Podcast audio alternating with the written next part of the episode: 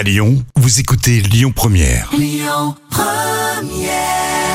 L'instant culture. Rémi Bertolon, Jam Nevada. Allez, on va à Lyon dans l'instant culture tout de suite avec Jam. Alors, Ah, tu connais la célèbre sculpture Le poids de soi-même à Lyon? Euh, moi, je connais le poids de moi-même déjà.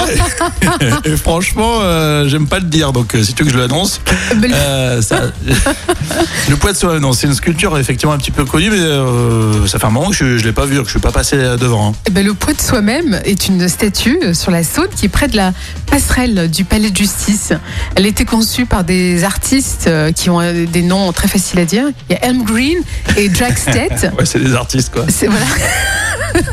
et l'œuvre représente le nu héroïque et le marbre.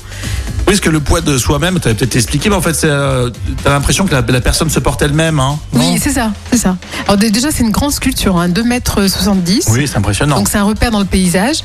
Et cette représentation euh, d'un homme debout portant un autre homme inanimé dans ses bras, comme sauvé de la noyade, Mhm. est vraiment troublante. Alors les visages des deux personnages euh, sont identiques.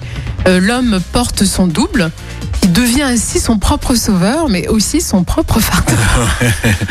T'es en total impro là. Ah, complètement. C'est très philosophique. C'est non, mais c'est très philosophique. D'accord. Les artistes euh, s'attaquent aussi aux visions héroïques de la virilité en installant par exemple un enfant sur un cheval à bascule à Trafalgar Square à Londres, euh, Pichonnette aux grandes statues équestres qui valorisent le mal guerrier.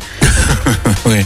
Et en- Non mais oh, c'est c'est très intéressant, mais c'est vrai que quand Oui, on, c'est quand on vrai, t'explique une sculpture, on Ouais. mieux la voir hein, et vivre le truc en vrai quoi. Oui. Alors en 2012, ils réalisent même une version masculine de la petite sirène de Copenhague.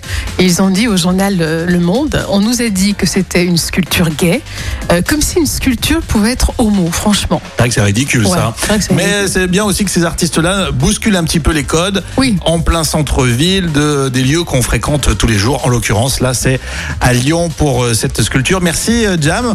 Euh, évidemment, les podcasts sur lyonpremière.fr. Et nous, on continue avec très vite les infos à pile midi avec Amaury sur Lyon Première. Écoutez votre radio Lyon Première en direct sur l'application Lyon Première, lyonpremière.fr et bien sûr à Lyon sur 90.2 FM et en DAB+.